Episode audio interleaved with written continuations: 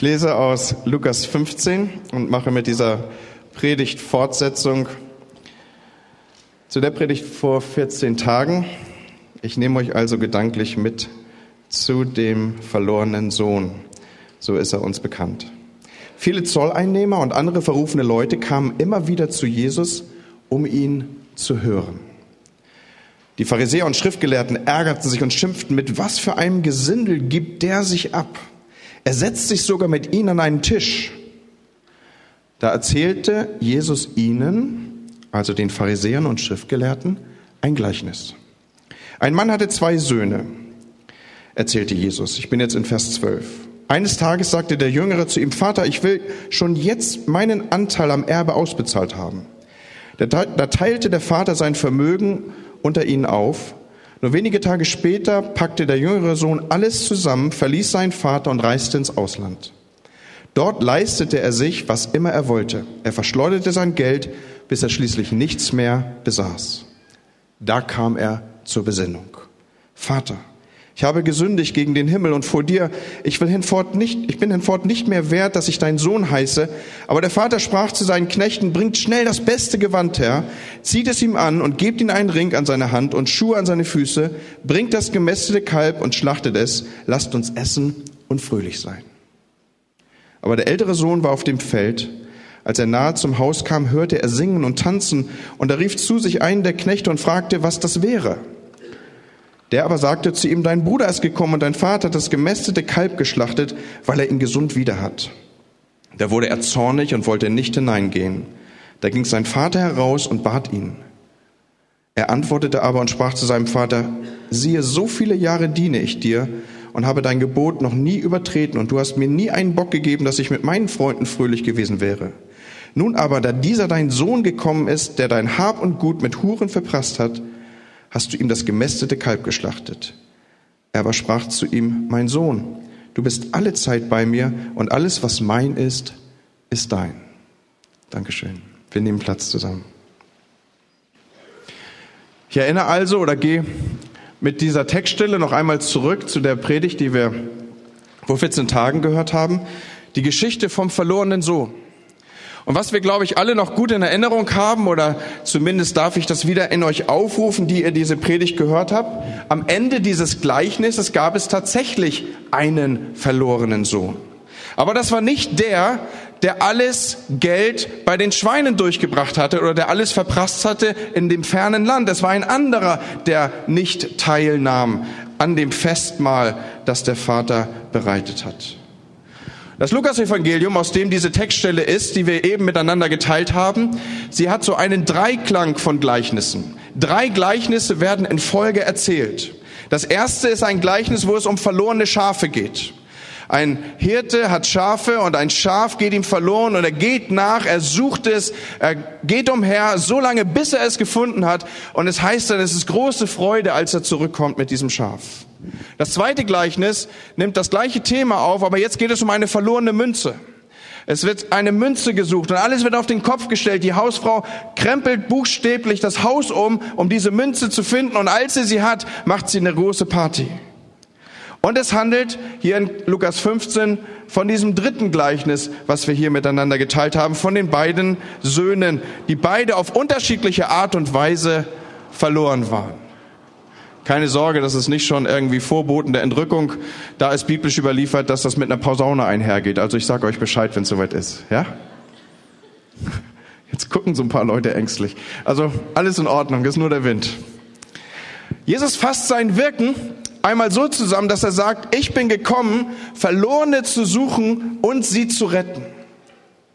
So was bedeutet es denn, geistlich verloren zu sein? In dem Gleichnis das Jesus hier abbildet, ist die Verlorenheit des jüngeren Bruders offenbar und offensichtlich. Da kann man sich schnell hineinfinden und auch die Pharisäer, denen war schnell klar, wen er denn damit meinte.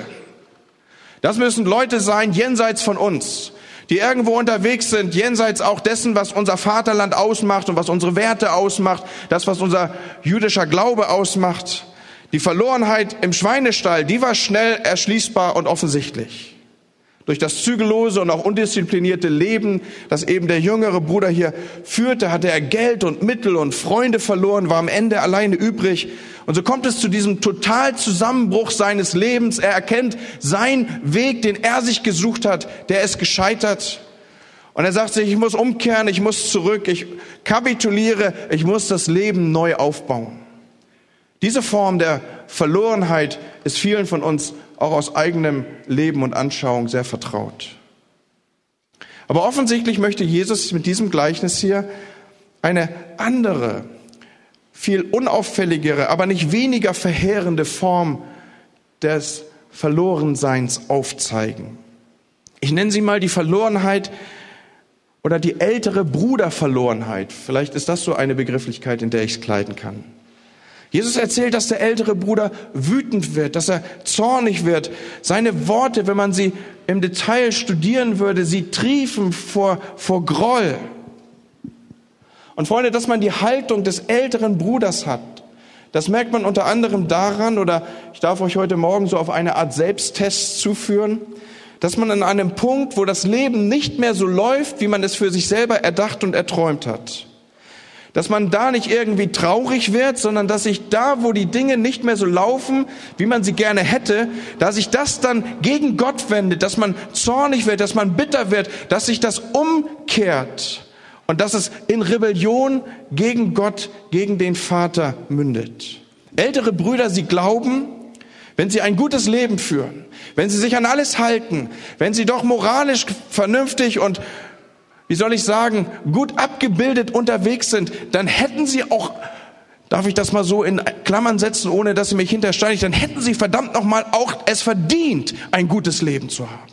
Da ist so eine starke Forderung drin. Dann muss man in irgendeiner Weise doch auf Gott zutreten können und man, jetzt ist Gott es einem schuldig, dass das Leben gut läuft. Schließlich hat man alles getan, man hat sich angestrengt, man hat von Jugend auf gehalten, man ist all das nicht mitgegangen, wovon die anderen immer tolle Zeugnisse erzählen können. Hier bin ich Gott, aber jetzt habe ich es bitte auch verdient, dass es mir gut geht. Und was passiert, wenn in dem Leben des älteren Bruders etwas schief geht? Freunde, wenn ich meine, ich hätte alle moralischen Maßstäbe eingehalten und alles gemacht, was von mir erwartet würde, dann wird Folgendes passieren. Ich werde wütend auf Gott. Ich werde innerlich rebellieren gegen ihn. Ich werde sagen, das habe ich nicht verdient. Ich habe mir so viel Mühe gegeben, ein anständiger Mensch zu sein. Und ich beobachte das, dieses ältere Brüder-Syndrom oder Verlorenheit. Auch die Unfähigkeit, mit Leid fertig zu werden unter älteren Brüdern, sie rührt daher, dass die moralische Gewissenhaftigkeit eigentlich eine zielorientierte Gewissenhaftigkeit ist. Wir führen nicht deshalb ein gutes Leben und ein vorbildliches Leben vielleicht, weil wir Freude an guten Taten hätten, sondern als Kalkül, um damit unsere Umgebung unter Kontrolle zu bringen. Die haben dann nämlich eine moralische Verpflichtung, vernünftig mit uns umzugehen. Versteht ihr den Gedanken?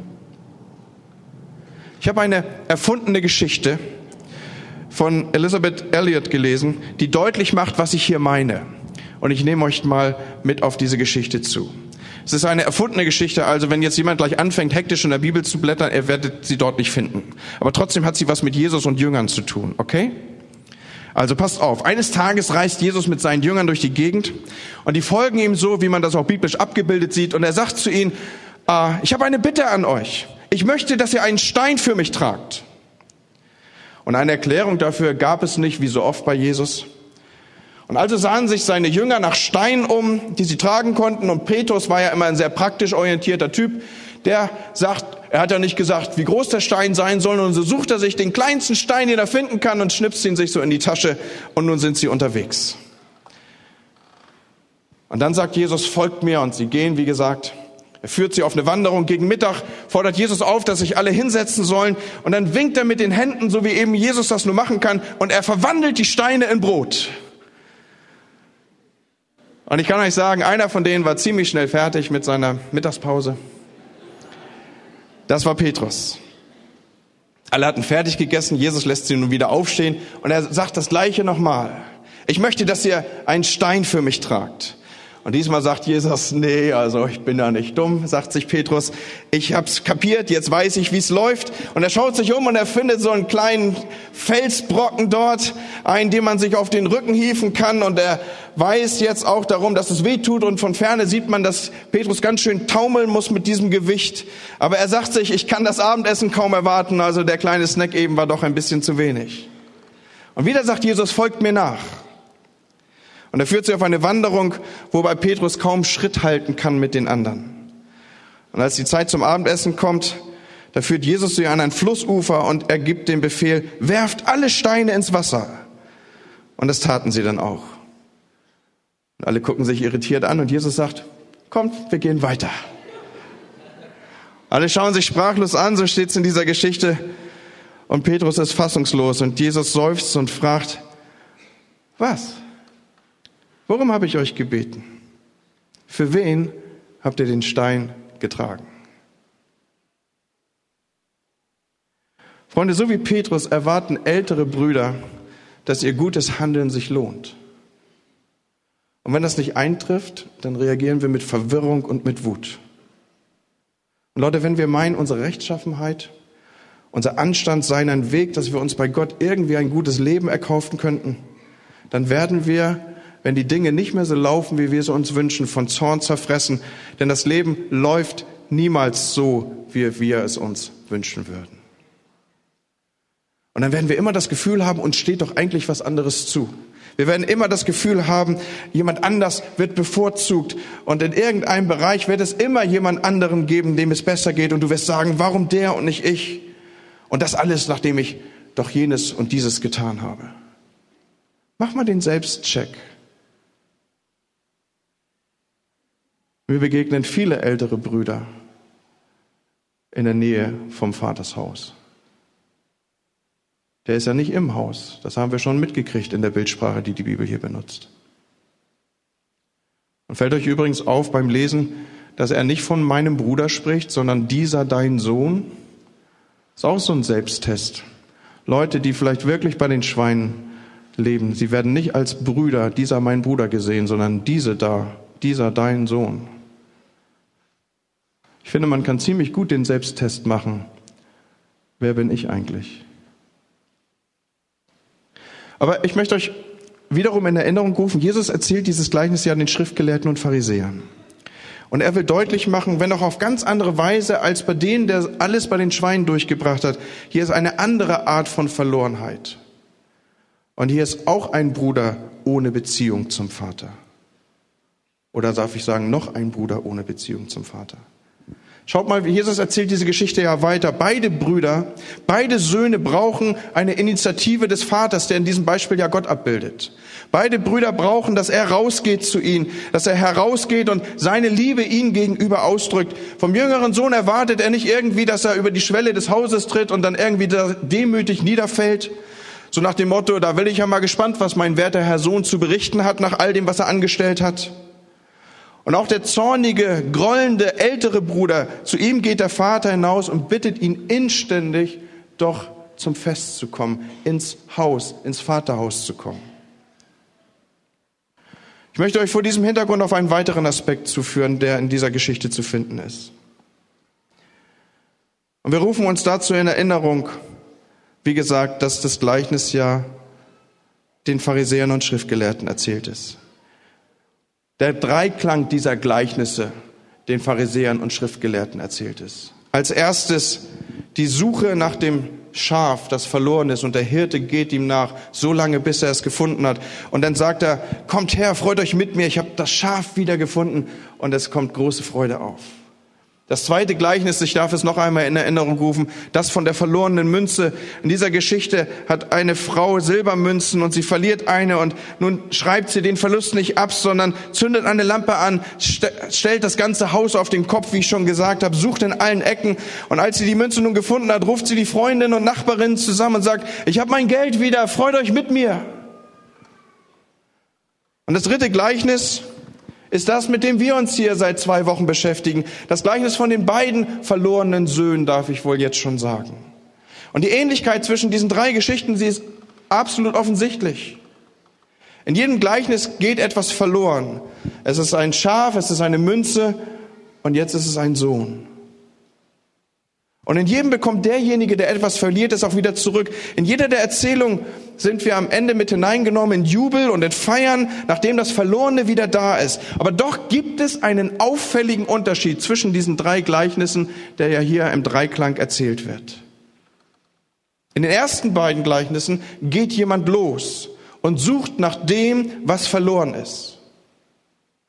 Und die Suchenden lassen sich durch nichts ablenken. Sie sind auf Mission, darf ich das mal so sagen? Sie, sie, sie haben eine Passion. Ich, ich suche das, was verloren ist. Ich gehe dem hinterher. Ich will es finden. Ich will es haben und ich gebe nicht eher auf. Ich krempel alles um, bis ich das habe. Ich setze alle Mittel ein, bis ich das Verlorene wiedergefunden habe.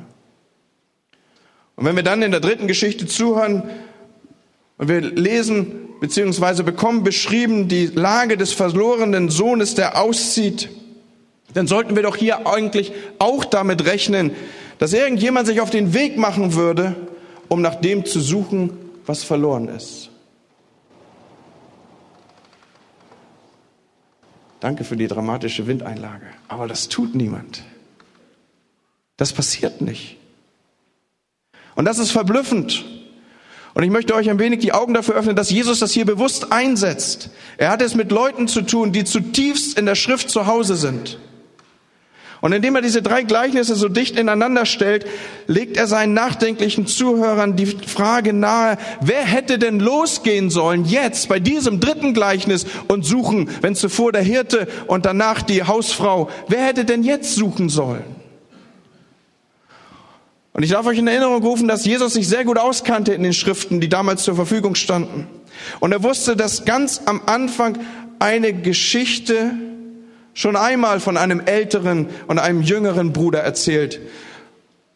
Es ist die Geschichte von Kain und Abel. Und diese Geschichte kannten auch seine Zuhörer. Und in jener Geschichte spricht Gott schon einmal zu einem grollenden, stolzen und zürnenden Sohn. Und was sagt er ihr? Er sagt, du bist deines Bruders Hüter. Das ist es, was ältere Brüder eigentlich tun. Und in dem Gleichnis hätten tun sollen. Das ist es, was ein wahrer älterer Bruder getan hätte. Er hätte gesagt, Vater, mein jüngerer Bruder ist dabei, Dummheiten zu machen und er macht große Dummheiten. Und jetzt ist sein Leben ruiniert. Ich werde losziehen, ich werde ihn suchen gehen, ich werde ihn nach Hause bringen. Ich werde, auch wenn er sein Erbe verschleudert hat, wie ich annehme, ich werde ihn auf meine Kosten zurück in die Familie führen. Ich werde ihn auf meine Kosten zurückbringen ins Vaterhaus. Das ist das, was ältere, wahre ältere Brüder tun würden.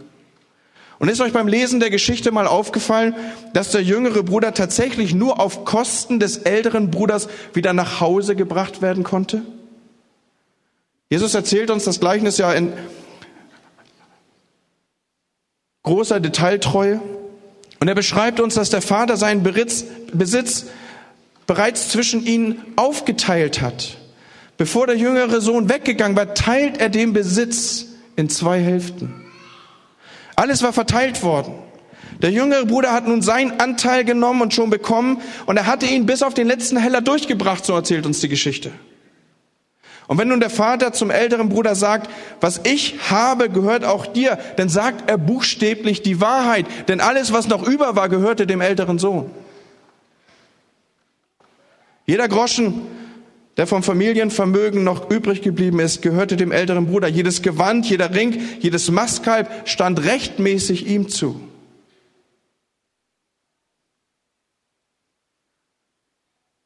Freunde, im Laufe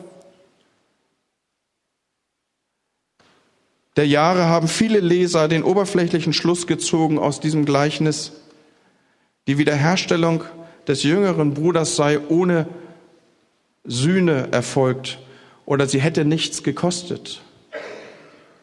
Da wird dann darauf verwiesen, dass der jüngere Bruder ja Wiedergutmachung leisten wollte, aber der Vater das nicht zuließ, dass er ihn ohne Gegenleistung wieder in die Familie aufgenommen hat. Und das ist bis zu einem gewissen Punkt auch richtig, Freunde.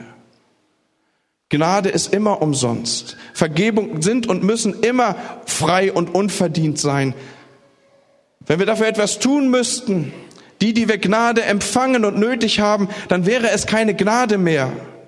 Aber das bedeutet nicht, dass diese Gnade, die erwiesen wird, nicht irgendjemand anderem etwas kosten würde. Gnade kostet. Und zwar demjenigen, der die Gnade gewährt, der Vergebung gewährt. Sie ist immer mit Kosten verbunden. Und so ist auch die Wiederherstellung des jüngeren Bruders nicht kostenlos. Der ältere Bruder hat einen enormen Preis dafür bezahlt.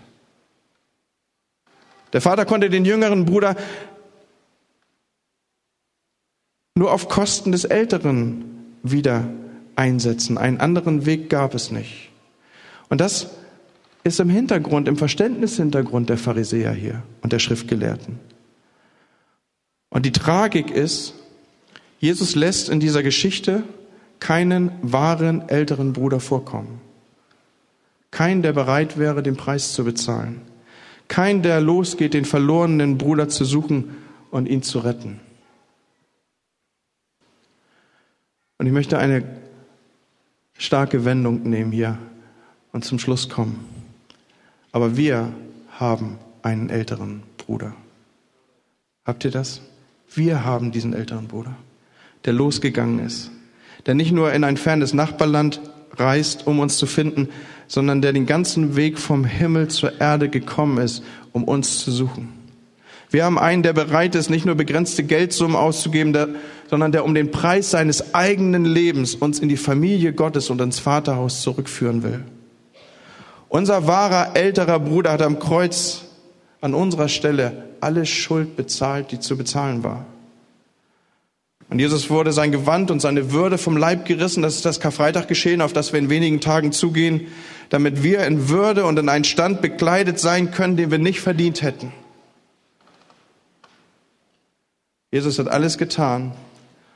Als älterer Bruder hat uns gesucht, bezahlt und zurückgeführt, damit wir an der Party im Vaterhaus Gottes teilnehmen können. Dieses Gleichnis hat eine viel tiefere Dimension, als wir ahnen. Und für den himmlischen Vater gab es keinen anderen Weg, uns hereinzubringen, als dass dies auf Kosten eines wahren älteren Bruders geschehen würde. Und so ist die Kernaussage dieses Gleichnisses, Vergebung kostet was. Einer muss dafür bezahlen und einer hat dafür bezahlt und das ist Jesus. Und ich münde mit dieser Predigt in die, in die Frage rein, ist jemand hier, der sagt, ich habe so einen älteren Bruder nötig? Ich bin ein Verlorener. Ich weiß darum, dass ich nicht im Vaterhaus bin. Ich weiß darum, dass ich außen vor, vor dem Hause bin, dass ich nicht Teil der Festversammlung bin. Und ich will dir sagen, jemand hat für dich bezahlt, alles ist gut. Du kannst zurückkommen, weil ein wahrer älterer Bruder die Herrlichkeit verlassen hat, dich zu suchen, zu bezahlen für dich, damit du nach Hause zurückkommen kannst. Meine Frage am Ende dieser Predigt ist, ist jemand hier, der sagt, ich habe diesen älteren Bruder nötig, ich brauche das, ich will mein Leben Jesus geben? Das ist die Frage, die dahinter steht. Ich weiß, das ist eine ganz offensichtliche Sache jetzt und alle Augen gucken mich an und du wartest wahrscheinlich darauf, dass ich jetzt irgendwas mache, dass du die Augen oder zumindest der Rest die Augen schließt. Nein, ich frage dich in aller Öffentlichkeit, willst du, dass der ältere Bruder für dich bezahlt? Er hat es schon. Willst du das annehmen? Dankeschön. Wer ist noch da? Vielen Dank. Eins, zwei, drei. Ja, Dankeschön. Mach das vor aller Augen sichtbar. Das ist nichts, wofür man sich schämt, sondern das ist Party im Himmel, wenn Leute sagen, ich gehe mit Jesus. Ich nehme diesen älteren Bruder. Er ist mein älterer Bruder. Bei ihm bin ich geborgen. Er hat alles für mich getan und mit ihm zusammen darf ich ins Vaterhaus. Vater, ich bete, dass dies ein Morgen ist, wo Menschen reinkommen, das Fest mit dir zu feiern und nicht außen vor stehen. Kein Jüngerer, kein Älterer, sondern dass wir alle miteinander dich anbeten. Dass diesen Sonntag ein Meilenstein sein in das Leben derer, in dem Leben derer, die sich jetzt hier gemeldet haben. Die sagen, ich gehe an der Seite meines älteren Bruders hinein ins Vaterhaus. Amen. Amen. Dankeschön. Ich bin noch nicht ganz fertig mit dem verlorenen Sohn. Ich glaube, das gibt noch einen dritten Teil. Okay, Gott segne euch.